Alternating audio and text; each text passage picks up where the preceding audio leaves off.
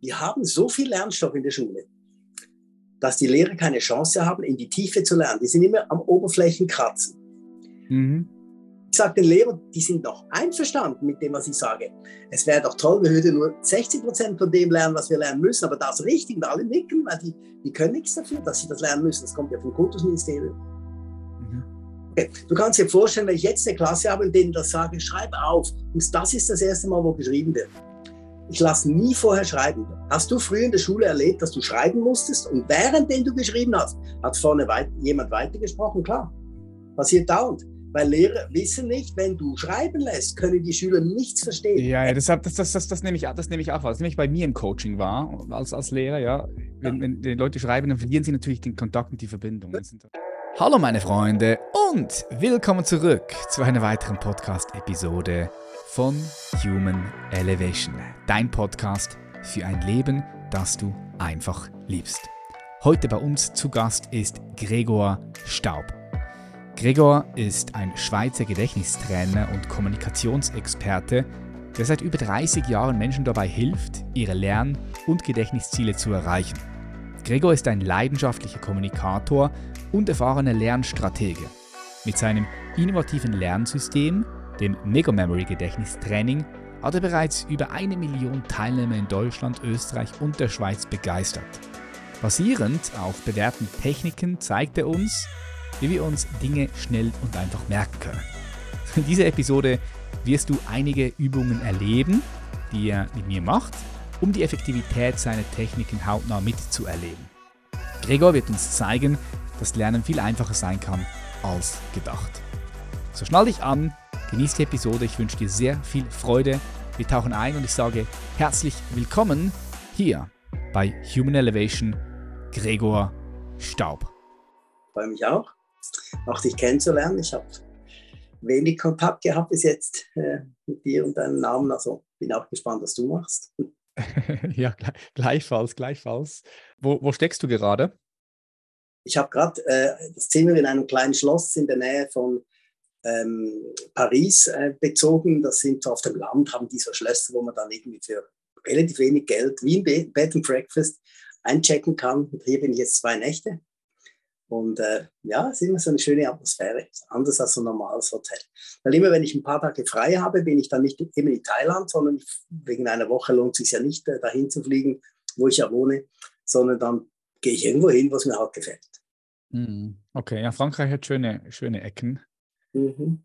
Und du selbst hast ja auch schon vor im Vorgespräch schon gesagt, du wohnst in Thailand. Wie lange wohnst du schon dort und wo genau wohnst du in Thailand? ähm, ein paar Jahre schon. Also wir sind eigentlich regelmäßig in diesem Ort, Hua Hin. Das ist so drei Stunden, wenn du von Bangkok runterschaust Richtung äh, Singapur auf der rechten Seite. Mit dem Taxi fährst du da drei Stunden hin. Mhm. Da sind seit 2000, äh, nee, 2000, 1992, also schon über 30 Jahre, aber jetzt so richtig da, wo meine Frau auch wirklich da wohnt und gar nicht mehr zurückkommt, das ist schon sieben Jahre oder so.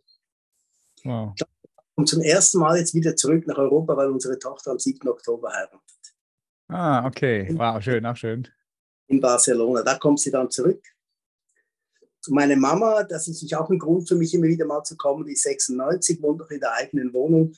Und bei ihr bin ich oft, damit noch ich die Chance habe, mit ihr zu sprechen, mit ihr zu sein. Sie freut sich auch immer, äh, ja, und dann habe ich meinen besten Freund, der jetzt 50, 50 Prozent auch in Thailand ist und 50 Prozent hier. Den treffe ich jetzt nächste Woche zum Golfen. Das ein genialer Golfer. Ich gucke dann immer zu, wie seine Bälle fliegen. Okay. Ja, Thailand ist schön. Ich habe auch einen sehr, sehr guten Freund von mir, der in Thailand lebt. Der lebt so vier, vier fünf Monate im Jahr dort, in Koh Phangan. Okay. Auch wunderschöne Insel. Ja, ich meine, es gibt so viele schöne und wundervolle Orte auf dieser, auf dieser Welt, oder? Ist doch krass. mit, mit Thailand habe ich eine Verbindung, seit ich sechs Jahre alt bin. Damals gab es in der Schweiz den Silva Verlag. Da kriegte man bei, mit Rabattmarken ganze Bücher geschenkt. Also, und die muss man aber selber einkleben, die Bilder von diesen Büchern. Das eine Buch hieß Siam. Und an das kann ich mich noch erinnern, wie ich mit so Uhuleim, ich rieche das noch, wie ich diese Bilder eingeklebt habe, dann sah ich diese Tempel und die Tänze, wo so die Hände nach hinten gebogen sind, das Essen und das Meer. Da dachte, boah, das war für mich Schönheit. Das war mhm. Schönheit. Und seither ist das tief in meinem Herzen drin und irgendwann mal, wo ich dann mit 24 zum ersten Mal die Chance hatte, auch ähm, ja, mir das leisten konnte, dahin zu fliegen, flog ich dann dahin und habe gemerkt, das ist wirklich cool. Und als ich dann meine Frau kennenlernte, ein paar Jahre später, habe ich gesagt, komm, wir gehen da mal gucken. Und die Kinder hatten Spaß. Und ja, das Zufälle. ja, geil. Geil. Du hast, du hast es angesprochen, du hast das Wort erinnern gesagt, weil, weil du dich so erinnerst. Es gibt so Momente, wir erinnern uns sehr, sehr gut an, an, an diese Dinge in unserem Leben. Klar, meistens, wenn Emotionen noch im Spiel drin gewesen sind, weil dann natürlich auch unser Emotionalhirn, unser Fühlhirn, das ist das limbische System, das auch abspeichert diese Momente. Und da sind wir auch schon gleich bei dieser oder bei deinem Thema, ja, also Gedächtnistraining, da bist du ja der Experte hier im, im deutschsprachigen Raum, vielleicht sogar weltweit auch mit, mit dabei. Ähm, für all die Leute, die vorher noch nie von dir gehört haben, kannst du uns mal mitnehmen, was machst du, wer bist du und wie bist du dazu gekommen, Gregor? Weil Gedächtnistrainer, das ist jetzt, es ist nicht so ein, ein Job, der so in Anführungszeichen normal ist. Ja, da muss man ja irgendwie, irgendwie, irgendwie muss man da hingekommen sein. Das ist nicht so der in Anführungszeichen normale normale Weg, ja. Normale ist so, du kannst auch nicht an der Uni studieren, in keinem Fall. Äh, meine erste Erinnerung an das Thema ist äh, der Tag, als ich das Zeugnis vom Gymnasium Solothurn in der Hand hielt, wo es hieß, dass sie mich rausschmeißen. Ich konnte nicht lernen, ich wusste nicht, wie das geht. Also eigentlich verdanke ich meinen Lehrern damals meine ganze Karriere, hätten die mich nicht rausgeschmissen, wäre ich heute Anwalt oder Zahnarzt in Pension, keine Ahnung. Ja, so kann es gehen, gell? Ja manchmal, manchmal sind ja die, die Glücksmomente kommen aus den komischsten Situationen raus. Du musst einfach äh, die Chancen wahrnehmen. Also ich habe damals völlig klar für mich gesagt, ich kann mir halt nichts merken, so ist das. Punkt. Also mach was dagegen. Was habe ich gemacht? Ich habe mich gut organisiert. Äh, ich war äh, höchst erfolgreich im Beruf, zum Beispiel bei IBM war ich im Verkaufen, da musst du einfach dir die Kundennamen merken können, die Produktinformationen, die Termine, das musst du halt dann aufschreiben. Und zwar so, dass du es wieder findest. Damals gab es ein System, das hieß Time System. Das kennen nur noch die, die 60-Jährigen plus. Ja. iPhone der 70er Jahre kostete 1000 Franken im Jahr, den Inhalt zu kaufen. Das war ein Ringordner mit Reizern und da konnte man seine Daten so ablegen, dass man die geordnet hatte. Mhm. Das war mein Trick. Ich war also hervorragend organisiert. Ich war dann bei Hewlett Packard im, im Wiederverkauf von äh, Computersystemen. Das war so das erste Mal, wo ich richtig abgehoben habe, da habe ich ein unglaubliches Geld verdient in den 80er Jahren. Das war wirklich der Wahnsinn. Ähm, aber im Gedächtnis hatte ich also zehn Kunden kennenlernen und zwölf vergessen. Das ja, mit Namen, Namen ist auch so ein Thema. Ja. Oh, ich habe dann jeweils die Visitenkarten so hingelegt, dass wenn ich so OEM, so Original Equipment Manufacturer Kunden hatte, die kamen neu an die Sitzung, da habe ich die so hingelegt, wie die saßen, dann habe ich die Namen gewusst. Jetzt haben die natürlich gemerkt, aber die dachten, hey, der Typ gibt sich Mühe oder, so. oder frei. Mhm. Also das war der Status quo, habe ich aber akzeptiert. Der Status quo bis zum 6. Juli 1986. Und das war ein einschneidendes Datum bis zu dem Moment, ich habe dann schon noch, äh, vielleicht als kleinen Nebensatz, ich habe dann schon noch Wirtschaft studiert, aber auf dem zweiten Bildungsweg. Ich war auch bei der IBM im Verkauf, glaube der einzige Akademiker. Das hat es da gar nicht gegeben. Es waren alles praktische Leute. Das suchte ich ja. Ich brauche das Praktische. Ich kann mit Theorie kannst du mich jagen. Auch mit Gedächtnistrainingstheorien, das bringt mir nichts. Ich muss es erleben. Mm, mein Leben, ja. Und, und, und, ich hatte bis zum 6. Juli 86 erlebt, dass ich ein schlechtes Gedächtnis hatte. Und dann kam so ein, ein Moment, wo ich in Amerika war mit einem, einer Küchenmaschine, die übrigens heute äh, Pacojet auf dem Markt ist. Pacojet ist das weltweit führende Produkt für Küchen, für Chefkochs, große Köche. Morgen esse ich in einem Sternerestaurant hier in Reims. Der hat, ich glaube, der hat drei oder vier Stück davon in der Küche, Stückpreis 7.000, 8.000 Euro. Und wenn der hört, dass ich der Gründer der Firma Pacojet bin, dann flippt er aus und sagt, jetzt schon, passiert mir die ganze Zeit. Und wegen dieser Maschine war ich damals in New York und habe dem Chef von Sony Amerika das Produkt gezeigt, noch den Prototypen. Und weil ich ja, wenn du hinfliegst, so sechs Stunden Vorsprung hast, sprich sechs Uhr morgens äh, ist, wenn in New York sechs Uhr morgens ist, bei dir Intermittag. Mhm. Ich wohnte im Hotel Plaza Central Park Fifth Avenue, also man konnte gerade in den Central Park laufen, da gehst du nicht spazieren im Central Park 1990 morgens um sechs, wenn du keine Selbstmordabsichten hast. Na gut, es kommt darauf an, um welche, welchem Jahr, ne? Heute, ja, heute, heute kannst du heute easy. War das richtig schlimm, das, das war gefährlich. Früher, ja, glaube ich, glaube ich, ja. Glaub und, ähm, und beim Frühstück war immer, mein Nachbar war der, der vormalige Präsident Trump, weil dann gehörte das Hotel, er hat mit seiner ersten Frau gestritten, die jetzt gerade gestorben ist. Der saß immer neben mir und der war damals schon nicht ganz dicht. Auf jeden Fall, es war eigentlich nur köstlich, den zu sehen. Aber damals war der, das war okay, als Präsident bin ich so ein bisschen kritisch. Aha. Auf jeden Fall sehe ich einen kleinen Jungen, der war vielleicht sechs, fünf und erzählt, das wäre eine Werbung, Infomercial, weißt du, das, damals war das in Amerika ein Riesending, hier kannte das man niemand.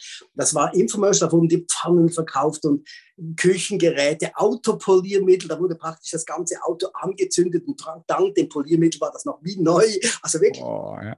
Und da kam dieser kleine Junge, der behauptet, man kann lernen, wie man lernt. Also der Glaubwürdigkeitsgrad war null. Aber ich war so frustriert, weil ich mein schlechtes Gedächtnis hatte und nichts hat funktioniert. Alles, was ich getestet habe, hat nicht funktioniert. Dass ich sage, das gebe ich habe mal ein paar hundert Dollar aus. Was soll's? Ich will einfach mal wissen. Da steht sogar noch in meinem Tagebuch, wie sehr lügt der? Das war mein Hintergedanke. Übrigens, der Typ, der das produziert hat, heißt Kevin Trudeau, kam mhm. letzten Jahr vor einem Jahr zum dritten Mal zum Gefängnis raus. der oh. ist ein echter, wie gesagt, du weißt nie, woher das Glück kommt. Ich habe eine Lüge gelernt, dass es da was Cleveres gibt, oder? Mhm. Ja, ja, ja, ja, ja. Das ist, das ist ein wichtiger Punkt, den du doch hier ansprichst, weil, oder ich sage, wenn jemand Kompetenz hat und, und du willst von, ihm, von dem etwas lernen, wenn Kompetenz da ist, dann ist es schon mal gut. Spielt nicht mal so eine große Rolle, ja, wie der vielleicht drauf ist. Natürlich, ja, muss auch mit deinen Werten übereinpassen, könnte man jetzt sagen. Aber wenn die Kompetenz da ist, das ist das, das, das Wichtigste. Schräge Nummer, echt eine schräge Nummer. Und ähm, behauptet wurde, es kommen 50 gute Übungen und es kamen zwei. Oh nein, okay. Völliger Schrott. Aber diese zwei Übungen haben bei mir ausgelöst. Damals habe ich nämlich immer mit meiner Frau ein Spiel gespielt. Ich gehe für dich einkaufen. Und sie sagt mir beim Autofahren, du kannst dich noch erinnern, du bist zu jung für das, da gab es Natel B in der Schweiz. Das waren fix eingebaute Telefone im Auto, wo man noch ans Ohr halten durfte, mhm. man konnte aber mitnehmen in den Laden. Und das Spiel ging so, sie sagt mir beim Autofahren, was sie braucht und ich versuche mir möglichst viel zu merken und ich gehe dann in den Laden, guck mal. Und ich habe ihr dann immer gesagt, du bist nicht sauer, wenn ich nicht alles nach Hause bringe. Ich habe nie alles nach Hause gebracht. In dreieinhalb Jahren nicht. Nicht ein einziges Mal. Einmal, da war es relativ gut, habe ich von äh, 20 Dingen, die sie sagte, 17 richtige nach Hause gebracht. Ich weiß sogar noch genau, wo ich stand, weil ich, das ist der Fressbalken, wenn man von Zürich nach Bern fährt, da in, in Dietlikon, wie das heißt. Ja. Ähm, und habe 17 von 20 Dingen nach Hause gebracht. Das war schon gut. An dem Tag habe ich 27 Dinge nach Hause gebracht, 17 waren richtig. und in diesem Zustand sehe ich diese Werbesendung und dann erklärt dieser kleine Junge, dass das solle gehen. Ich kriege die Unterlagen und die zwei Übungen haben ausgelöst, dass ich ab diesem Moment keine Fehler mehr gemacht habe beim Einkaufen. Das war schon okay. War einfach, aber es war ein wirklich guter Durchbruch. Und dann bin ich, das war jetzt meine Gnade, dass ich die, die, die, mich hat das Heu gestochen. Ich wollte einfach wissen, ich bin ja der rausgeschmissene Gymnasiast gewesen. Wie reagieren Studenten an der Uni Zürich, wenn ich denen das vormache? Also ich, den, ich bin da in die Mensa rein und habe irgendeinen Studenten angehauen. Sie, können Sie mir mal mit, bei einem Stresstest helfen? Ich will gucken, wie ich damit umgehen kann. Somit war der völlig aus dem Stress raus. Er musste ja mich testen. Habe ich dem gesagt, schreib mir mal 20 Dinge auf. Ich will wissen, wie viel kann ich mir davon merken. Das war die Ansage. Was ich natürlich wusste, ich werde nachher alle können, das wusste aber nicht. Mhm. Wie reagieren die, wenn der plötzlich alle kann, nummeriert vorwärts, rückwärts? Und ich dachte eigentlich, von denen, die ich da teste, werden wahrscheinlich 80 Prozent sagen, das kenne ich schon, sonst würde ich hier nicht studieren können. Weißt du, was rauskam? Niemand hatte eine Ahnung, nicht mal ansatzweise eine Ahnung. Mhm. Dann habe ich denen gesagt, weißt du was? Gib mir doch irgendwas, was du gerade lernst. Das war wirklich die Gnade, dass ich diesen Satz sagte gib mir irgendwas, was du gerade lernst. Somit war ich plötzlich an der Quelle zu Lernstoff, der aktiv gelernt wurde. Nicht Theorie, keine Bücher, die gaben mir juristische Te Texte zu lernen, hebräische Schriftzeichen, Kennziffern für irgendwelche Mathematikstudenten oder Architekturstudenten, Englischwörter oder Latein für Medizinstudenten. Das habe ich mit mehreren tausend Studenten durchgezogen über Jahre hinweg. Und habe dann etwa ziemlich genau gefühlt, auf was kommt es drauf an? Welche Übungen brauchen die? Wobei Studenten sich nicht wirklich unterscheiden von einer Schülerin mit zwölf Jahren in der Schule. Spannenderweise ist fast das Gleiche. Habe ich dann mhm. gemerkt. Und vor allem, wie muss ich das erzählen, dass der glänzende Augen kriegt? Das war immer meine Messlatte. Wenn der sagt, das ist der Hammer, dieser Medizinstudent sagt, wow, jetzt habe ich es begriffen, dann habe ich meinen Job gemacht. Das war die einzige Messlatte, die ich kannte. Ich habe nie, nie Bücher gelesen. Da gibt es hunderte von Büchern über das Thema. Da steht aber immer nur theoretisch, was du tun würdest, wenn du es tätest. Die haben alle relativ wenig Ahnung von der wirklichen Praxis. Ja. Bin auch in, in der Uni, zum, ich sage jetzt den Professornamen nicht, der, der zuständig war für Lernen. Ich habe den gefragt, sag mal, bist du schon mal mit einem Medizinstudenten hingesessen, hat geübt, wie der lernt? Das ist doch nicht meine Aufgabe. Das war völlig abartig für den. Niemand in der Uni war zuständig, einem Studenten zu zeigen, wie er lernen muss, weil das sollen die ja gefälligst und können, sonst sind sie nicht an der Uni. Mhm. So. Und dann habe ich die gefragt, liebe Studenten, wie wäre es, ich würde jetzt die Übung, die ich gerade hier mit allen mache, zusammenfassen, damals noch mit Philips-Kassetten, ich weiß nicht, ob Sie erinnern, die mit dem Bändchensalat. Ja, ja, klar, kenne ich auch noch, ja. Ich würde euch, das war ja die Idee von diesem Kevin Schüler, der hatte so acht Kassetten, ähm, das muss ich schnell leise machen hier. ähm, wenn ich jetzt Kassetten herstellen würde, mit sagen wir mal 50 Übungen drauf, würde das dich interessieren? Ich verkaufe das damals, Anfangs 90er Jahre für 300 Franken. Du kriegst es für 200. Das war mein Angebot.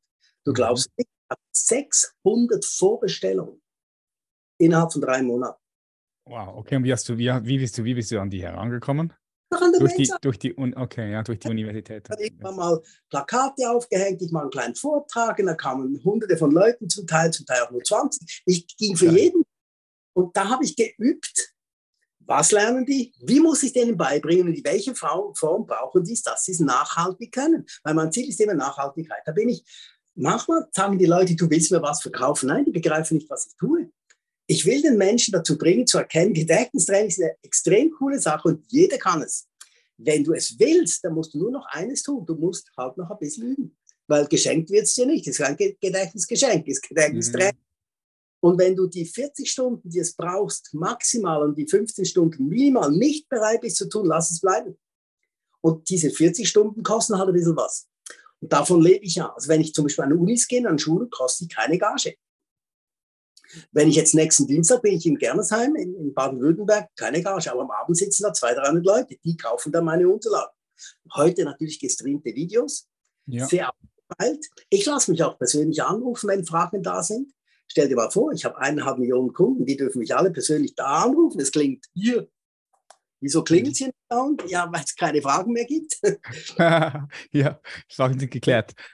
Und dann habe ich, hab ich begonnen, tatsächlich ähm, zu produzieren, wo ich merkte, hey, das, sind, das ist ein Jahreseinkommen zum Voraus, das sicherte mir die, die Gewissheit, ich kann davon leben. Und dann habe ich begonnen und habe dann irgendwie, ich glaube, die ich habe 80 Schulungsleiter der Schweiz angeschrieben. Das war noch die Zeit, wo man noch Briefe geschickt hat. 79 von 80 haben sich persönlich bei mir gemeldet. Nur der du gute Briefe, gute Briefe geschrieben auch, gutes Copywriting. Das war mein, das war mein damaliger Partner, mein lieber Freund äh, Leonardo Habeck, der hat das geschrieben. Das war so einer, der richtig gut Texte schrieb. Äh, Benita Cantieni war seine ehemalige Frau, also die berühmte Journalistin, die dann auch allen Journalisten von uns geschrieben hat und plötzlich stand in der Zeitung. Da war plötzlich eine ganze Seite im Sonntagsblick, eine ganze Seite. Meine Frau war zwei Tage nur noch zu Hause am Telefon, hat Bestellungen aufgenommen. War Wahnsinn. Äh, äh, plötzlich hatte ich diese 79 Schulungsleiter, die mit mir reden wollten. Ich habe die alle persönlich besucht. Das hatte ich natürlich geübt bei IBM, wie man sowas macht. Und hab, irgendwie habe ich den Charme drauf. Mir hat damals von UBS, das ist ja heute ähm, Bankverein, Bankverein, ja. damals war es noch Bankverein, ähm, der hat, ich empfange gesagt, er hätte seit fünf Jahren keinen einzigen Vertreter mehr von irgendjemandem empfangen. Aber ich hätte am Telefon so witzig geklungen, mich hätte er kennenlernen wollen. Und der wiederum bringt mich über seinen Kontakt zu Cash, diese damalige Zeitung Cash. Das ja. nicht gibt. Weiß ich auch noch, weiß ich auch noch, ja. Da war ich dreimal eine Seite lang in Cash. Also so hat sich das entwickelt, weil das muss ich jetzt vielleicht in diesem Podcast mal vormachen, wie brutal genau das sofort Wirkung zeigt. Ich kann dir in zehn Minuten einen misstrauischen Menschen zu einem Menschen drehen, der sagt, boah, das stimmt ja wirklich, das funktioniert. In, aber das habe ich eben geübt. Wie mache ich das, dass ich in zehn Minuten jeden dazu kriege zu sagen, ist real. So, sollen wir mal eine Übung machen? So als ja, können wir gerne machen. Ja, dass das mal so ein bisschen praktisch ist. Ja. Themen, die man schnell zeigen kann. Zum Beispiel, ähm, wie kann ich mir mit Geschichten etwas merken? Das ist eine Möglichkeit. Das werde ich als erstes machen. Oder wie kann ich mir besser Zahlen merken? Wenn ich in, in Sälen sitze mit 500 Leuten und ich frage, wer von euch hat Mühe, sich eine Zahl zu merken, die länger ist als zehn Stellen, Da hast du fast alle Hände um. Und dann geht es etwa 20 Minuten, dann können die sich schon 20-stellige Zahlen merken. Was glaubst du, was das auslöst bei denen? So, die sind völlig geflasht. Gut, es gibt mhm. welche, mit Zahlen, das brauche ich nicht. Ja, klar, dann haben, die brauchen es dann nicht, oder? Nur, Zahlengedächtnis hat auch noch eine Nebenfunktion, nämlich die Fähigkeit, eine Rede frei zu halten, weil ich in meinem Kopf drin ein System habe von Briefkästen, wo ich Post reinlegen kann. Und wenn ich 100 solche Briefkästen im Kopf habe, kann ich 100 Wörter für eine Rede aufschreiben und dann weiß ich die perfekt. Hm, okay, ja, ja, ja, ja, das macht das Sinn. Ja. Weil das wäre das wär jetzt gerade meine nächste Frage gewesen. Wie gesagt, ich finde es super spannend, dieser Gedanke, dass man sein Gedächtnis äh, entwickeln kann, dass man das stärken kann. Und dann wäre so die nächste Frage, okay, wofür kann man das anwenden? Du hast es ja schon gesagt, für Es macht nur kurzen Sinn, weil nur Gehirnjogging, natürlich, das kann sinnvoll sein, wenn du älter bist. Aber auch dann meine Mama, 96, geht einkaufen ohne Zettel. Das fragt die ja nicht, was vor einer Woche passiert ist. Hat sie von dir gelernt? Hat sie von dir gelernt, deine Mama? Ja, mit 80 habe ich die begonnen zu trainieren, wo ich merke, Nein, wirklich. Altersdemenz kannst du vergessen. Wenn du Gehirnjogging machst, richtiges. Aber eben, es muss Spaß machen, es muss einen Nutzen haben. Mhm. Wochen, das war's.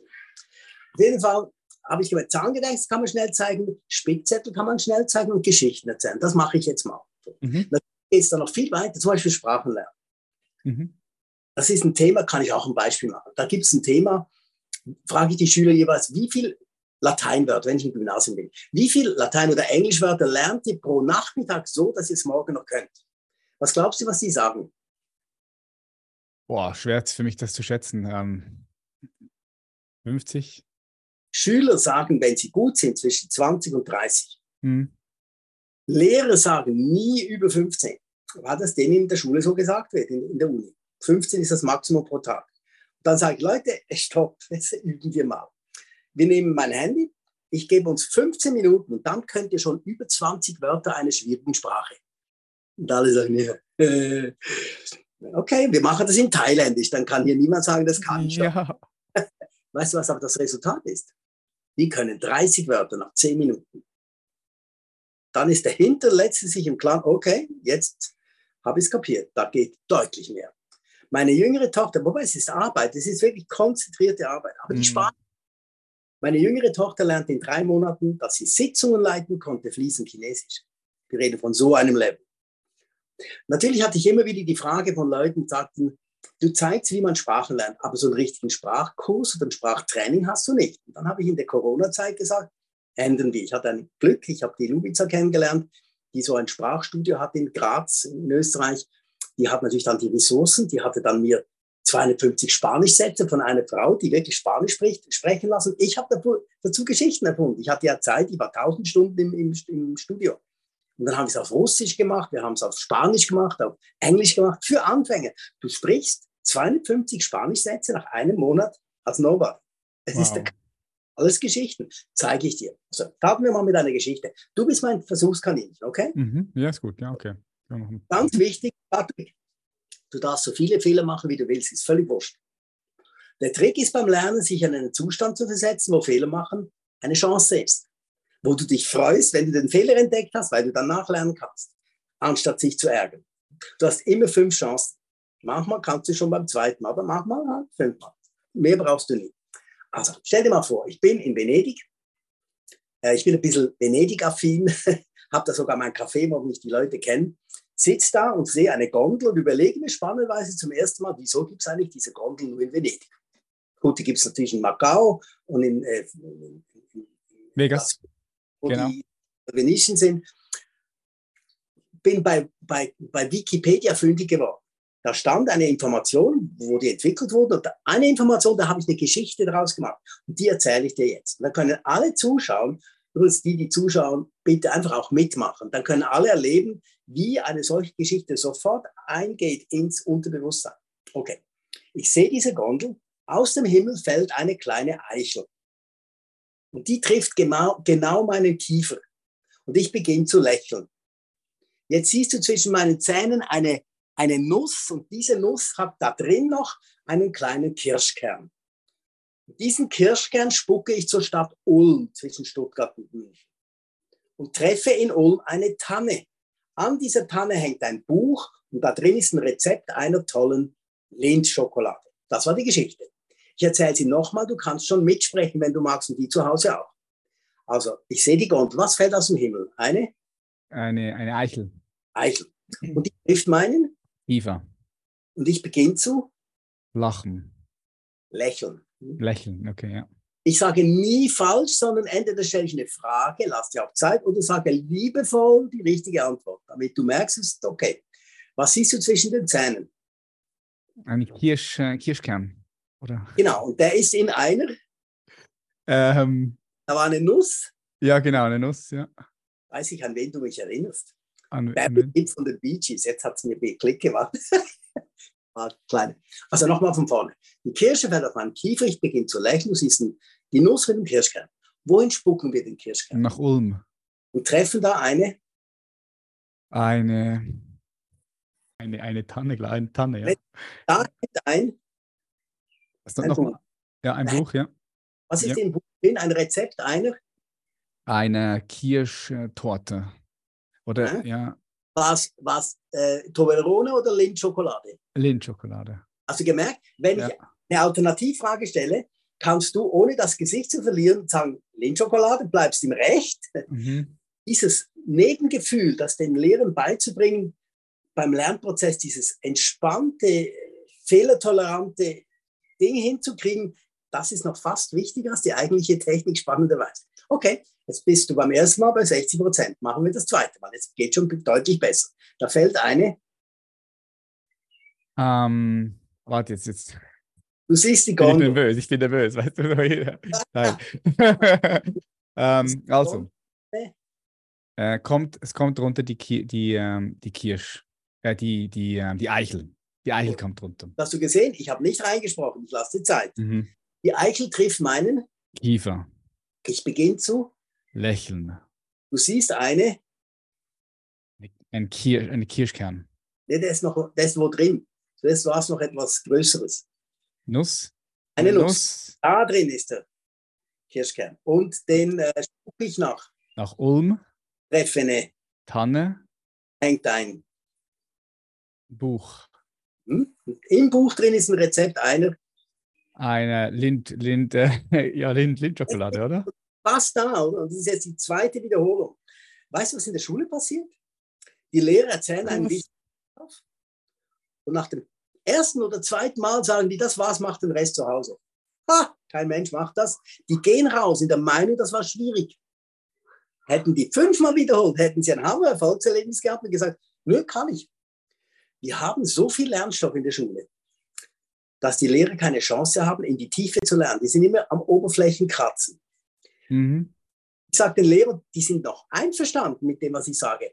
Es wäre doch toll, wir würden nur 60 Prozent von dem lernen, was wir lernen müssen, aber das richtig und alle nicken, weil die, die können nichts dafür, dass sie das lernen müssen. Das kommt ja vom Kultusministerium. Mhm. Okay. Du kannst dir vorstellen, wenn ich jetzt eine Klasse habe und denen das sage, schreib auf. Und das ist das erste Mal, wo geschrieben wird. Ich lasse nie vorher schreiben. Hast du früher in der Schule erlebt, dass du schreiben musstest und währenddem du geschrieben hast, hat vorne weit, jemand weitergesprochen? Klar. Passiert dauernd. Weil Lehrer wissen nicht, wenn du schreiben lässt, können die Schüler nichts verstehen. Ja, ja deshalb, das, das, das, das, nehme ich, das nehme ich auch, was nämlich bei mir im Coaching war, als, als Lehrer, ja. Wenn, ja. wenn die Leute schreiben, dann verlieren sie natürlich den Kontakt und die Verbindung. Das sind dann beim Schreiben, ja. Ich sage dann immer, äh, mach mal mit, weil schau, ob du das hinkriegst, äh, auch zu Hause mitmachen. Nimm mal den rechten Fuß, mach einen Kreis im Uhrzeigersinn. Okay. Lass, lass den Kreis. Jetzt nimm noch die rechte Hand und versuch viermal eine 6 zu malen, ohne dass der Fuß unten dreht. Schwer, ja. Boah, ja. ja gut, das ist Koordination. ha? und dann hat der ganze Saal begriffen, klar, das geht nicht. Ja, wie soll denn schreiben gehen und zuhören? Oder so. Das mhm. ist begreift, oder? Und jetzt aber, in dem Moment, wo die 80, 90 Prozent können, dann lass ich schreiben. Weil dann kriegst du raus, was du kannst. Und das, was du kannst, wird vertieft durchs Schreiben. Und was du nicht kannst, kriegst du auch raus. Aber du musst dich nicht ärgern, du hast doch drei Chancen. Ganz spannend ist, ich habe noch nie einen Schüler erwischt, der ein falsches Wort hingeschrieben hat. Da schreibt niemand beim Hinschreiben Eichhörnchen oder Eisenbahn. Das hat nichts mit dieser Geschichte zu tun. Mhm. Und dann können die Schüler davon ausgehen, sie können die Geschichte. Und dann komme ich mit der Auflösung. Könntest du vorstellen, dass man, wenn man das jetzt nochmal schreibt, als Schüler, man darf es nochmal korrigieren, dann darfst du es nochmal in der Gruppe diskutieren, dass man das kann, klar. Zeitaufwand 10 Minuten, wenn man das subtil und schnell durchführt. Also die Lösung, die ist witzig. Wenn du eine Gondel baust in Venedig, das habe ich bei Wikipedia gegoogelt, kannst du nachher mal gucken. Also wenn du eine Originalgondel bauen willst, brauchst du dazu neun verschiedene Holzarten. Die kannst du jetzt. Es braucht Eiche, Kiefer, Lächeln war Lärche, Nuss, Kirsche, Ulme, Tanne, Buche, Linde. Okay, wow. Ja, ja, okay. Und so hast du es dann zusammengepackt in eine Geschichte. Geschichten sind genial. Ich war mal bei Frank Elsner eingeladen im Fernsehen. Kennst du vielleicht noch? Ja. Der, glaube Wetten, das erfunden damals. Die Sendung hieß Menschen der Woche. Und ich hoffte natürlich, dass Frank Begeisterung zeigt, sonst lädt er mich ja nicht ein. Aber ich habe dann rausgefunden beim Reden mit ihm, der hatte keine Ahnung, wer ich bin. Später habe ich rausgefunden, die, die Regisseurin, die, die kannte mich, er nicht. Nach etwa zwei Minuten habe ich den unterbrochen, kann man über meiner Homepage sehen, diese Aufnahme. Es hat sicher 150 Fernsehauftritte da. Dann habe ich gemerkt, äh, da ist keine Begeisterung, weil der keine Ahnung, der hat alles beim Teleprompter abgelesen, was er über mich gesagt hat. Um das ein bisschen zu beschleunigen, habe ich zu ihm gesagt, Frank, darf ich mal mit dem Publikum ein Spiel spielen? Dann erleben Sie, wie ich funktioniere. Und dieser nette Kerl sagt, ja, das ist bei ihm extrem genial, der lässt dich ausreden. Darum bin ich nicht so gerne bei Sat 1 und ähnlichen Sendern, weil die machen immer Quatsch. Die, da, da, ist der Moderator der Wichtige, der Redner ist. Äh. Auf jeden Fall sage ich zum Publikum, ich bin ein Mann und habe in meiner Hand eine Tomate. Und aus dieser Tomate wächst ein Erika-Blümchen. Jetzt kommt der Nikolaus, schnappt sich das Blümchen, geht damit Golf spielen. Und wenn er einlacht, zieht er vor Freude eine Ziehharmonika. Aufgrund der Musik kommt Königin Elisabeth mit dem Ferrari damals von Michael Schumacher. So. Publikum war mucksmäusenstill, keiner hat nur Pips gesagt. Den Frank habe ich nicht angesprochen, sofort die Leute gefragt, was habe ich in der Hand? Und jetzt passierte was. Von 160 Leuten brüllten 100 Tomaten. Tomate. Was kommt raus? Erika Blümchen, oder? Wer, wer nimmt's? Der Nikolaus, oder? Nikolaus, ja. Spielen. Golf. Golf. Wenn er einlocht, zieht er eine Ziehharmonika. Ziehharmonika. In, Die Queen, Ferrari. Mit dem Ferrari von Michael Schumacher. Ja. So. Du hast richtig gemerkt, wie die aufgeblüht sind im Saal. Und dann habe ich zum Frank gesagt, sehen Sie, Frank, die meisten hier drin haben in weniger als einer Minute vom Nobelpreisträger Thomas Mann die sechs Kinder gelernt in der Reihenfolge, wie die geboren sind. Übrigens auch in Kirchberg am Zürichsee begraben sind. Tomate Mann, Thomas Mann, Erika, älteste Tochter. Klaus Mann hat Mephisto geschrieben, äh, geschrieben, wurde 1994 in Zürich begraben. Großfrau Münsterkirche, riesen Anlass. Dann geht der Golf spielen, locht ein, Golo Mann, der berühmteste Sohn. Monika Mann, Elisabeth, mhm. Michael Mann. Eine Geschichte. Okay, ja, nice. Ein halbes Jahr nach diesem Auftritt kriege ich ein Telefon. Das ist eine tolle Geschichte. Der hieß, glaube Brücker von, von Fischerwerken. Das ist ein Fischertypen. Wenn man in der Region Karlsruhe wohnt, dann wollen die Jungen dahin in die Lehre. Das ist eine wichtige Firma. Und da ruft mich dieser Mensch an und sagt, Herr Staub, ich habe hier in meiner Abteilung so sechs, sieben Lehrstellen, jedes Jahr. Aber ich habe immer 200, 300 Bewerber und ich muss mich jedes Mal entscheiden, wen nehme ich. sage, ja, wieso rufen Sie mich jetzt an? Wollen Sie mich als Lehrling? Sagen, nein, nein, ich habe eine tolle Geschichte. Ich habe gestern einen eingestellt wegen Ihnen. Sag, ja, äh, ja, das müssen wir jetzt erzählen. Naja, die Eltern haben Sie beim Frank Elster gesehen. Hm. Der Junge zu mir, Herr Brücker, ich weiß, es hat ja ganz wenig Lehrstellen und tonnenweise Bewerber. Darf ich Ihnen einen Grund liefern, warum Sie mich einstellen und nicht einen anderen? Da sage ich zu diesem Jungen, ja, ja. Da sagt er zu mir, Herr Brücke, nehmen Sie mal ein Blatt Papier, schreiben Sie 1 bis 20 hin und dazu 20 Wörter. Irgendwas. Und dann lesen Sie mir das zweimal vor. Da sagt der Brücke zu mir, das habe ich gemacht, irgendwas, cool.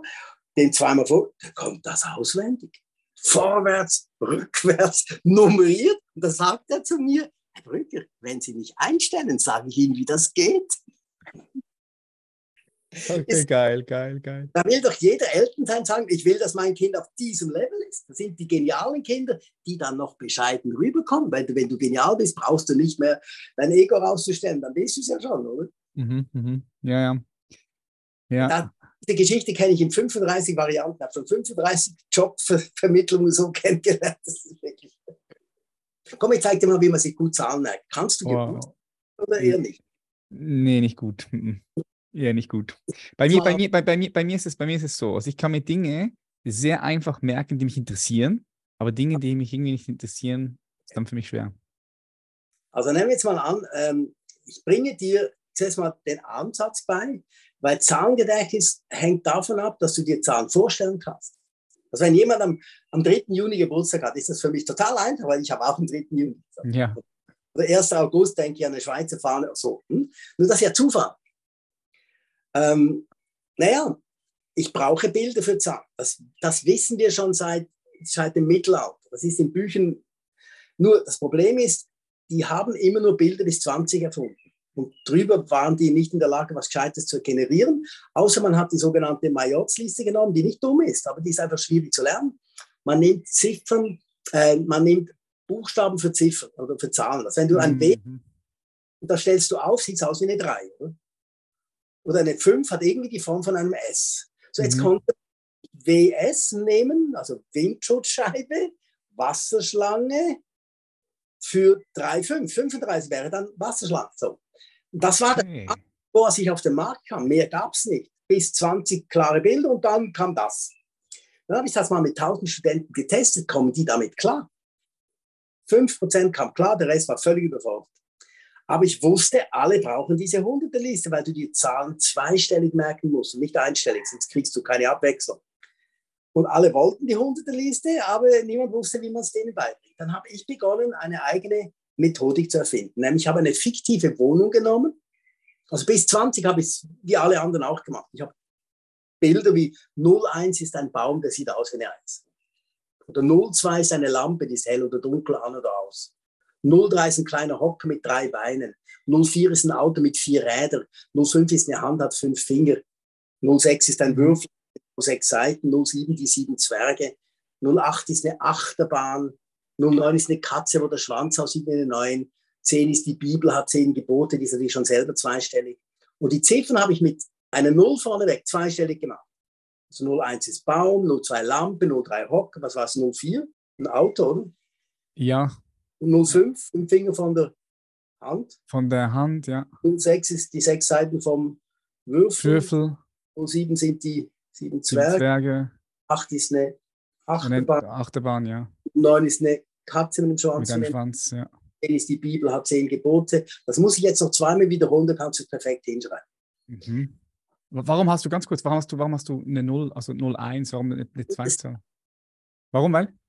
Weil ich will die Zahlen zweistellig lernen, nicht einstellig. Ich mache ein Beispiel dazu. Meine Tochter Bianca, die heute etwa 37 ist, in London bei Google arbeitet übrigens, ähm, die hat mir etwa, wo die sechs war, vielleicht, das war diejenige, die äh, am 6. Juli 86, wo ich von Amerika nach Hause kam, ein halbes, halben Geburtstag hatte, darum kenne ich das Datum noch. Die hat zu mir gesagt, Papa, gib mir mal unsere Telefonnummer, dann merke ich mir die, dann kann ich anrufen, wenn ich verloren gehe sagt die zu mir mit sechs. Und es gab noch keine Handy 1992 für kleine Kinder. Dann habe ich gesagt, ja, 767 1774, das war unsere Nummer in, in, in Marschwanden im Säuleamt in Zürich. Ja. 767 1774. Die guckt da hin, nach etwa zehn Sekunden sagt sie zu mir, Papa, das ist eine einfache Nummer. Sag, meinst du das? Ja, guck doch, 767, ein Zwerg würfelt mit einem anderen Zwerg. Und die sitzen da unter einem Baum, eins, wo oben nochmal ein Zwerg sitzt, 1,7 und hinten fährt ein Zwerg mit dem Auto vorbei, 7-4. Das war für die wie Pokémon. Ganz einfach. 767 1774. So, dann habe ich mit der begonnen zu testen. Die konnte nach drei Monaten 50 Telefonnummern. Ich wusste gar nicht mehr, woher nehme ich noch Telefonnummern. Und es gab noch keine Hände, so die die speichern konnten.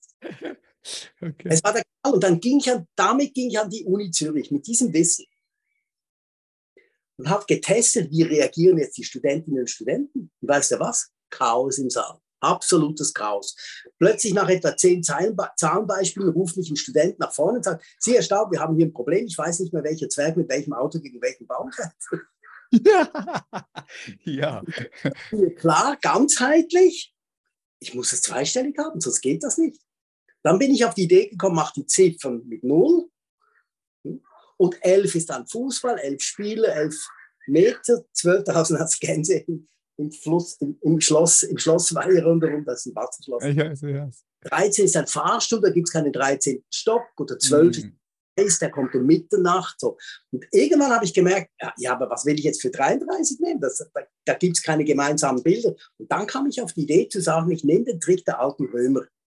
Die haben Räume genommen, die Griechen übrigens auch, oder Wege, die Griechen sind mit den Schülern gelaufen und auf dem Weg haben sie ihre Gedanken abgelegt und konnten dann nur noch den Weg nochmal in Gedanken durchlaufen und konnten es finden. Das zeige ich nachher, wie das geht. Habe diesen Trick genommen und gesagt, wieso nehme ich nicht eine ganz normale Wohnung, die wir uns vorstellen können? Zum Beispiel ein Schlafzimmer. Das ist die Zahlengruppe von 20 bis 29, ist bei mir im Schlafzimmer. Warum okay. ich aber. Ah. Dann gehe ich duschen ins Bad. Die Gruppe von 30 bis 39 ist im Bad. Trinke Tee in der Küche die Gruppe von 40 bis 49 in der Küche. So ganz logischer Denkprozess. Okay. Ein Schlafzimmer. Du siehst ein Bett, so ein Kopfkissen, eine Bettdecke. Du siehst so ein kleines Nachttischchen, ein Wecker oben drauf, den ich mit der Hand runterhaue. Fünf Finger ist 25. Immer noch die fünf verknüpft. Dann siehst du Bett, Kopfkissen, Bettdecke, Nachttisch weg und du kannst bereits die Zahlen von 21 bis 25. Oh shit, das ist too, too much. So, boom, boom. Nee, aber es macht absolut Sinn. Ja, ja, klar, klar. Wenn und jetzt kommt's. Ich kann das, genau wie du jetzt zu Recht sagst, da bist du überfordert jetzt. Mhm, dann, aber wenn du es lernst, dann. Dann brauche ich meine Videos, dass die, die das dann kapiert haben, dass es sich lohnt, dass die zu Hause in Ruhe lernen. Und das war äh, zehn Jahre Arbeit, bis das so einfach wurde, dass man heute ein Zahngedächtnis hinkriegt, nach etwa drei Stunden kannst du das ein Leben lang. Dann kannst du dir hundertstellige Zahlen einfach so merken. Nicht, dass du das brauchst, aber du hast niemand die Hemmung, jemand zu sagen, gib mir doch deine Nummer, die merke ich mir jetzt, deine Telefonnummer. Ja. Wenn ich dann die Nummer kann, sage ich vielleicht noch, hey, zur Sicherheit, gib mir noch deine Festnetznummer, die merke ich auch. Da, da denkt der, der hat ein Genie vor sich. Dabei hat er einfach eine gescheite Technik, oder? Aha, aha. Du weißt immer noch 07 sind die sieben Zwerge, richtig? Ja, plus minus. 0,3 ist ein Hocker mit drei Beinen. 0,5 ja. mit fünf Fingern. Fünf Finger. 0,4 ist ein Auto mit vier Rädern. Diese kleine Zeichnung, das war der Durchbruch, dass ich das gemacht habe. Wenn ich vorher immer gesagt habe, vier Räder vom Auto, das war fünfmal langsam und zum Lernen, wenn ich sagte, vier Räder vom Auto. Klar, wenn du noch deine Hände mit reinbringst, kommt nochmal Bewegung und Bild. Ja, ja, ja. Dann die rechte Hirnhälfte vom anderen. Ich gehe direkt auf die Gefühle los und nicht auf die Logik. Die Logik ist 13 Mal langsamer als die Gefühle beim Lernen. Mhm. So, dann habe ich 0,5 ist eine Hand, 5 Finger und, und, und 2 ist eine Lampe, hell oder dunkel. So, und wenn du das kannst, kommt der nächste Schritt. Du wirst jetzt in 30 Sekunden eine zehnstellige Zahl morgen noch können. Gespannt? Mhm. Okay, entspann dich. Tief durchatmen. Ja. Äh, gut, also du erinnerst dich noch, Fahrstuhl 13 hat keine 13. Stock. Mhm. Das Lufthansa hat keine 13. Sitzreihen meistens. Ja, kann sein, ja. Wenn ich in einem Saal frage, wer hat das schon mal gesehen, hast du 30, 40 Hände oben. Ich sage dann immer, ja, ich mache immer ein Spiel, ich gehe dann zur 14. Reihe hin und sage denen, ha, sie sind ja eigentlich die 13. mache ich wirklich, ist immer echt lustig. Du kommst mit den Leuten ins Gespräch. Ja. Rein in den Flieger nach Bangkok dann war so eine Familie, die mich, mich im Seminar erlebt hatten, zwei, drei Wochen vorher. Dann sagen sie zum, zu, zu ihrem Nachbarn, jetzt kommt der Staub, der macht das mit der 14. Reihe. Also, du stehst im Fahrstuhl und neben dir sind die sieben Zwerge. Mhm. Die ra laufen raus zu einem Baum, wo oben eine Katze sitzt. Und diese Katze springt jetzt auf ein Autodach und fährt damit zu einer Achterbahn. Das mhm. ist für Gehirn relativ simpel. Du stehst ja da in diesem Fahrstuhl, die sieben Zwerge gehen zum Baum, wo oben eine Katze ist, die springt aufs Autodach und fährt zur Achterbahn. Das kannst du nach drei Wiederholungen sagen. Mhm. Nur jetzt hast du eine stellige Zahl im Kopf. Im Fahrstuhl 13 sind die sieben Zwerge 07, laufen zum Baum 01, hockt die Katze 09, spricht aufs Autodach 04, fährt zur Achterbahn 08. Ja. Kann jeder ja. sofort nachvollziehen, aber jeder ist sich auch im Klaren, jetzt muss ich das üben und sickern lassen. Dann sind die interessiert an meinen Videos. Weil das ist der Weg. Ich brauche vier Stunden maximal. Und dann hat er das ein Leben lang drauf. Wenn er nicht bereit ist für die vier Stunden, sage ich immer, lass es lieber bleiben. Mhm. Hauptschwach. Du bist dann nur frustriert. Nimm es ernst. Es wird lustig sein, aber nimm es bitte ernst. Du musst es richtig machen. Mhm. Aber das habe ich ja geübt, dass es du richtig machst. Ja, ja macht Sinn, ja.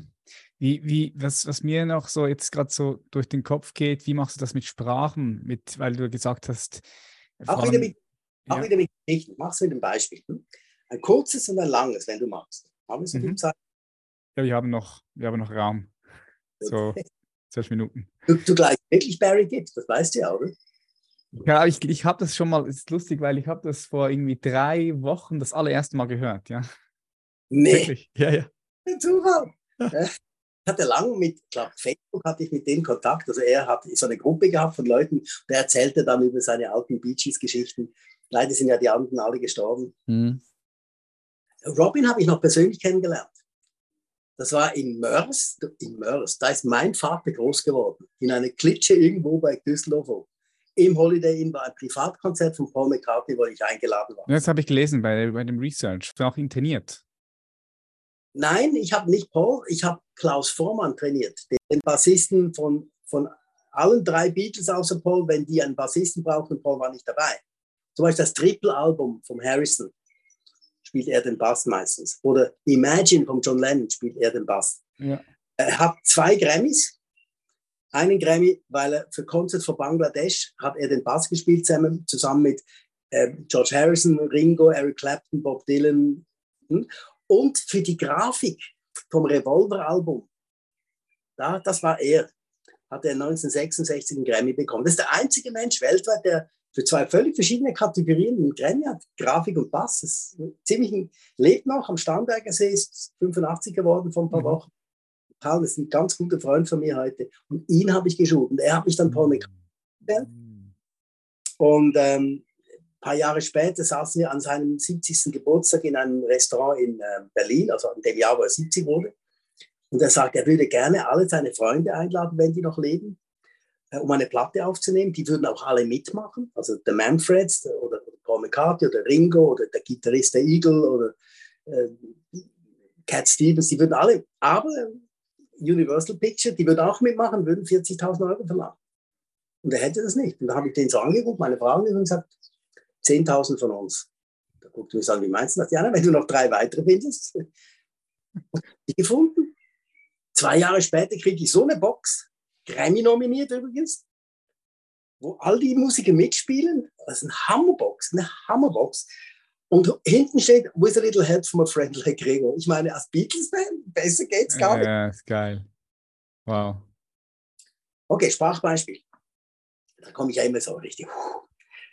Ähm, ich liebe es im Leben einfach etwas zu verbessern, etwas zu machen, was vielleicht ungewöhnlich ist, was die anderen Leute nicht sich getrauen würden. Ich weiß nicht. Ich stelle immer die eine Frage mehr, die es noch braucht, um den Schritt zu machen, den, den es braucht, um weiterzukommen. Das ist vielleicht eine meiner kleinen Fähigkeiten. Beim Lernen brauche ich das natürlich massivst. Oder? Zum Beispiel, du bist in Russland zu schnell unterwegs, so bei 180 km/h auf der Autobahn. Und da kommt ein Polizist und sagt, du bist schuld. Dann sagst du, ja, siehst hinter den Polizisten Nebel in der Stadt Wien und in diesem nebligen Wien liegt am Boden ein Apfel, der ist in Watte eingepackt. Das ist jetzt für unser Gehirn relativ einfach. Das sind fünf Wörter. Ja, Nebel, Wien, Apfel, Watte. Die Sache beginnt in der Umgebung, wo du schuld bist oder seist. Mhm. Kommt's. Ja, nee, Wien, A, Watte. Der Polizist sagt zu dir, du bist schuld.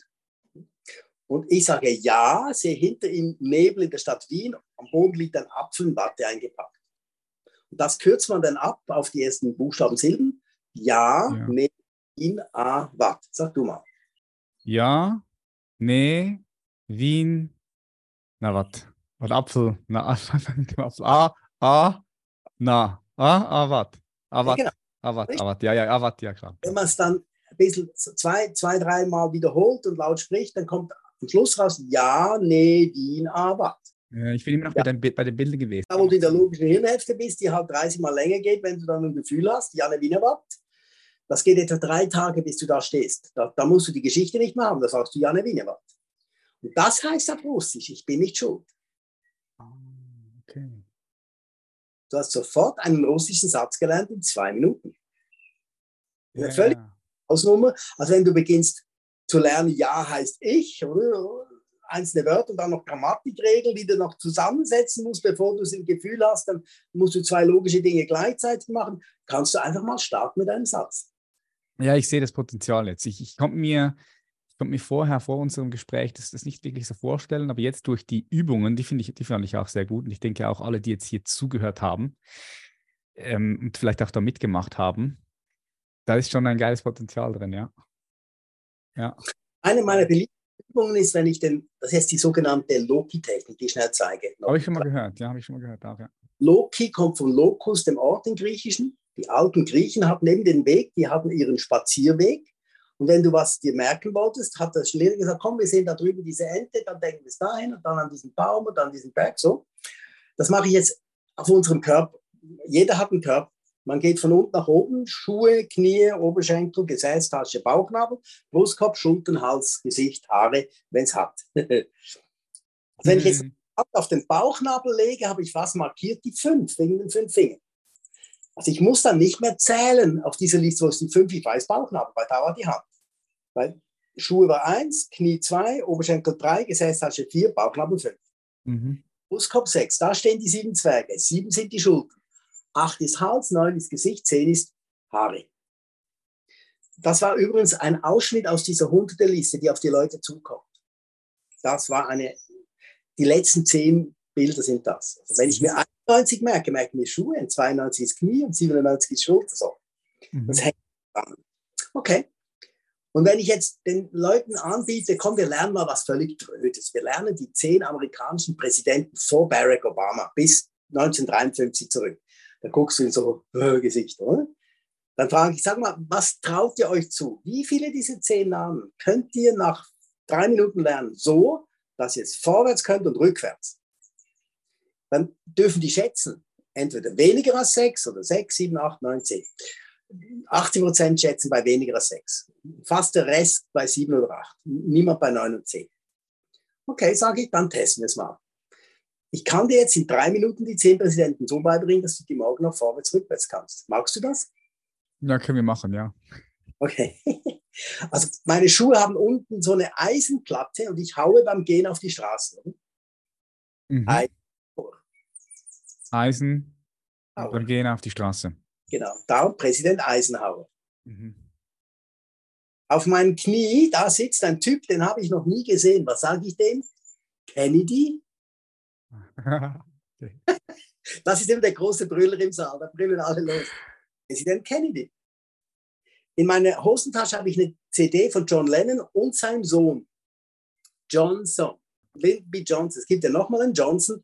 Das war übrigens der, der, der nachfolgende Vizepräsident von Abe Lincoln, der auch erschossen wurde.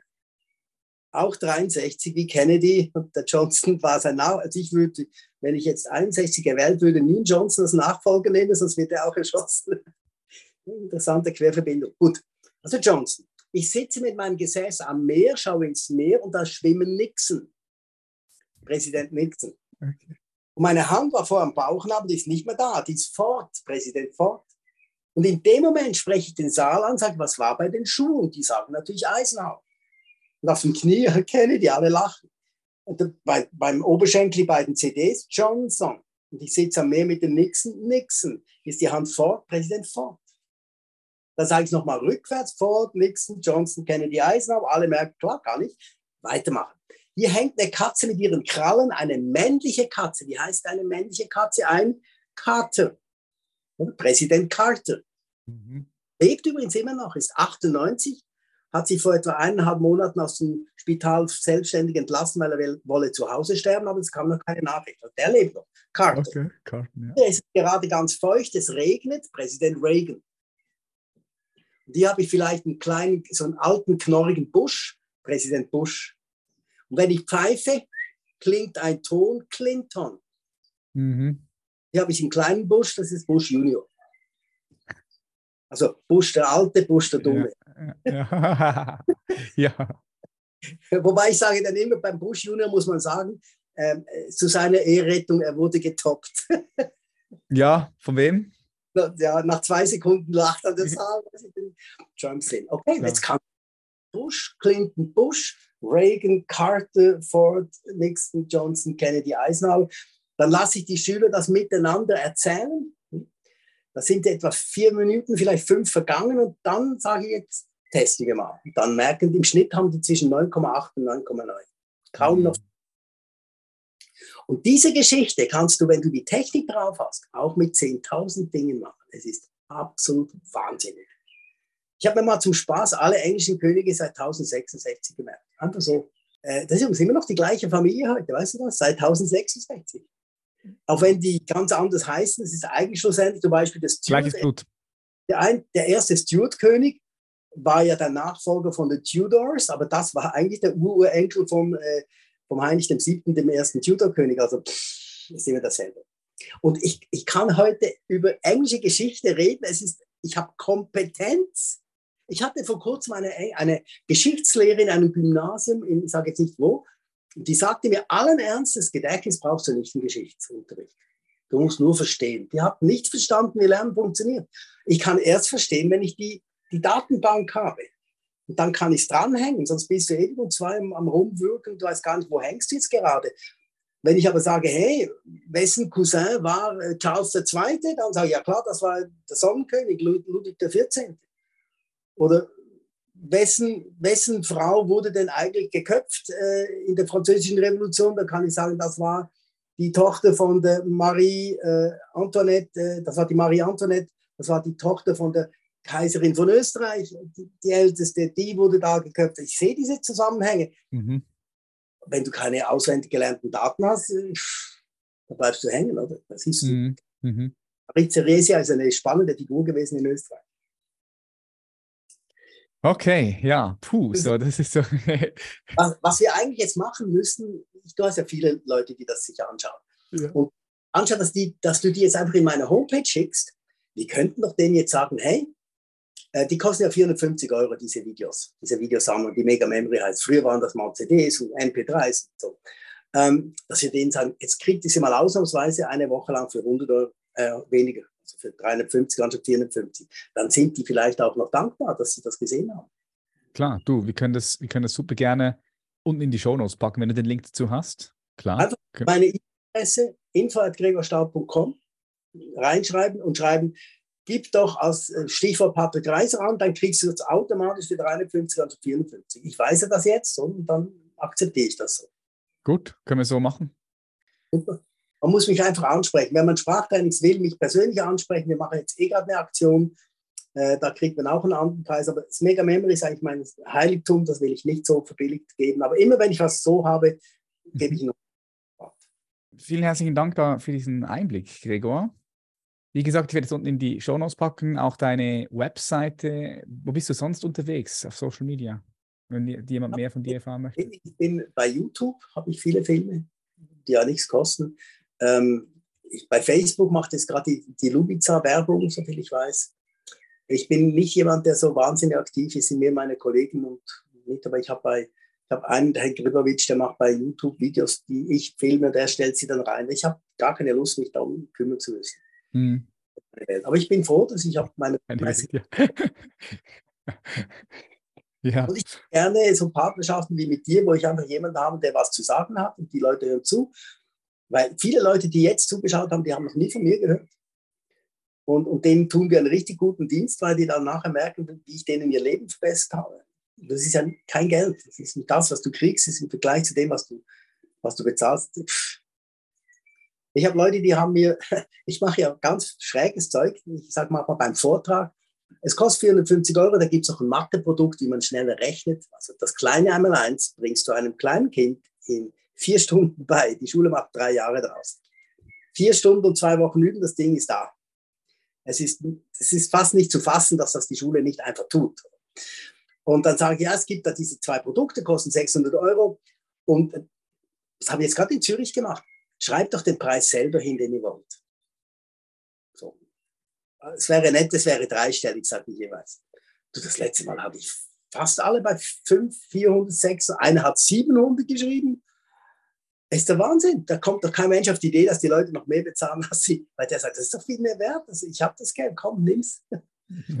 Nice, Gregor. Ähm, vielen, vielen herzlichen Dank für diese Demonstration hier, die Live-Demonstration, wie man sein Gedächtnis trainieren kann, sich einfache Dinge merken kann. Vielleicht noch ähm, so zum Schluss eine, eine, letzte Frage an dich, die ich ähm, all meinen Gästen stelle. Wenn du dir vorstellst, du zoomst dich hoch auf den Mond, guckst runter auf die Welt und du siehst da diese 7,8 Milliarden Menschen, so als Spezies, ja. Was glaubst du, was braucht der Mensch gerade am meisten? Vernunft, Liebe, Respekt, Anerkennung, eine Störung in allen Waffensystemen. ja. Ist fast nicht zu fassen, wenn man sieht, wie wenig weit weg wir gehen müssen, bis wir eine völlig andere Welt entdecken. Geh mal nach Nordkorea, dann, dann bist du nicht mehr auf dieser Welt. Das ist völlig. Oder diskutier mal, ich habe einen guten Freund, der, der, der glaubt, was der Putin sagt. Das, das ist mhm. wahr. Oder geh mal mit jemandem diskutieren, der ein Flat Earther ist. Ja, klar, klar, klar. Ich habe eine Kollegin, die. Ein Phänomen. Ich habe ich hab der gesagt, schau mal, wenn das ein Flat, also wenn das so wäre, dann ist also die Sonne immer gleichzeitig auf der ganzen Welt. Richtig? Sagt sie, ja. Okay, dann rufe ich jetzt meine Frau in Thailand an, dann bist du sehen, die hat Nacht. Das musst du mir jetzt bitte erklären. Und dann kam erklären, ah, Hilfe. Erklärung für alles ist ein Tag, ja? Ja, das ist die Psychologie hinter Verschwörungstheorien. Da gibt es ja eine ganze Psychologie dahinter. Ist auch spannend. Ähm. Dass, dass 40 Millionen Leute in Amerika glauben, dass Trump die Wahrheit spricht. Obwohl der sitzt jetzt bewiesen ist, wie viel Mal er, er schon gelogen hat. Gell? Der Gerichtshof tatsächlich behauptet, er sei unschuldig, obwohl er auf Tape abgeliefert hat. Das sind Geheimdokumente. Ich dürfte die nicht haben. Die sind auch nicht aufgehoben worden als Geheimdokumente. Das ist videomäßig dokumentiert. Er steht da so und behauptet, er sei unschuldig. Dabei hat er diese Gesetze sogar noch versprochen, rigoros durchzusetzen, diese Geheimnisratsgesetze. Wir leben ja in einer Insel und wir glauben, die Schweiz, das sei, das sei die Welt. Nein, wir sind die Insel. Wir sind die Ausnahme, dass wir hier leben. Aber auch in Thailand ist es wunderschön. Und in Australien, in, in Deutschland gibt es Ecken, die sind wunderschön. Die ganzen nordischen Länder. England, es gibt so viele schöne ja. Ecken.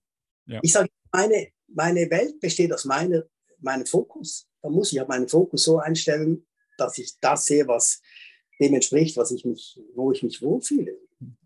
Darum lese ich kaum noch die Zeitung. Also ich Tagesanzeige gerne, weil da sehr viele gute Dinge drin, wo ich auch immer wieder kommentiere. Und die negativen lese ich gar nicht, das will ich nicht wissen. Bildzeitung schon längstens abbestellt. Ja, gut, ho hoffentlich. Bildzeitung. Ja, man, ich, ich hatte die Meinung, ich will auch wissen, was die anderen lesen. Oder? Aber es mhm. war so negativ, dass es mich echt belastet hat. Dann habe ich sie abbestellt. Das ist mehrere Jahre nicht mehr. Crazy Times. Was liest du so? Ich lese auch fast keine Medien, ehrlich gesagt. Äh, ich gucke auch, lustig, weil du sagst, äh, Bilder. Also was ich immer mal mache, ist, ich gucke NZZ, mal den Spiegel, ein bisschen so, so rein, weil ich auch sehen möchte, okay, was wird da kommuniziert? Was lesen, was lesen die anderen? Das interessiert mich am meisten so.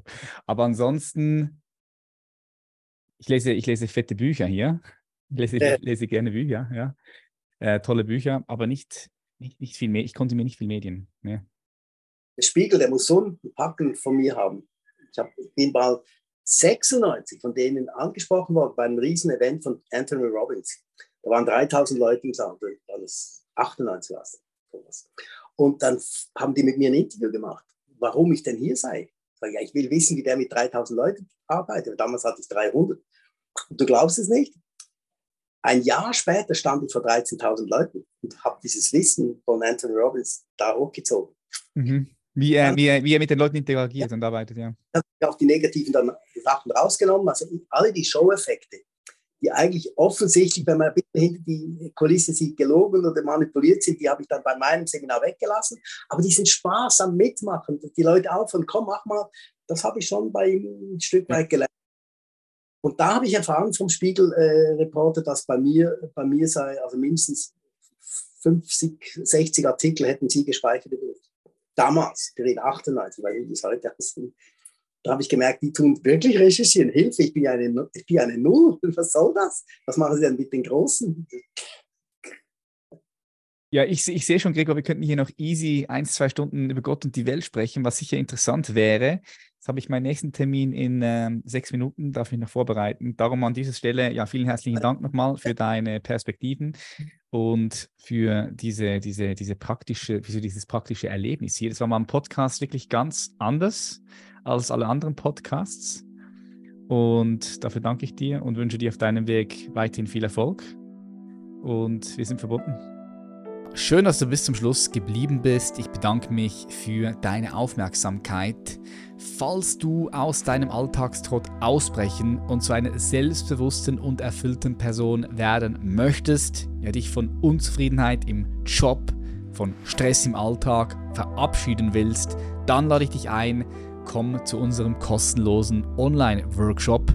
Du findest diesen Workshop auf www.patrickreiser.com slash online-workshop oder einfach unten in den Show Notes. Da kannst du dich kostenlos dafür eintragen. In diesem Workshop erfährst du, wie du mehr Klarheit in deinem Leben findest und fokussiert in deinen Träumen arbeitest. Du lernst deine inneren Blockaden zu lösen und deine Ideen endlich umzusetzen. Und du lernst die fünf Phasen zu einem sinnerfüllten Leben kennen und erfährst, wie du eine noch nie dagewesene Lebensfreude erreichst. Den Link dazu unten in die Show Notes oder auf www.patrickreiser.com slash online-workshop. Du findest den Workshop aber auch einfach auf www.patrickreiser.com. Yes, ich freue mich, dich dort zu sehen und ansonsten hören wir uns hoffentlich wieder in der nächsten Episode. Mach's gut, Much Love, dein Patrick. Bye bye.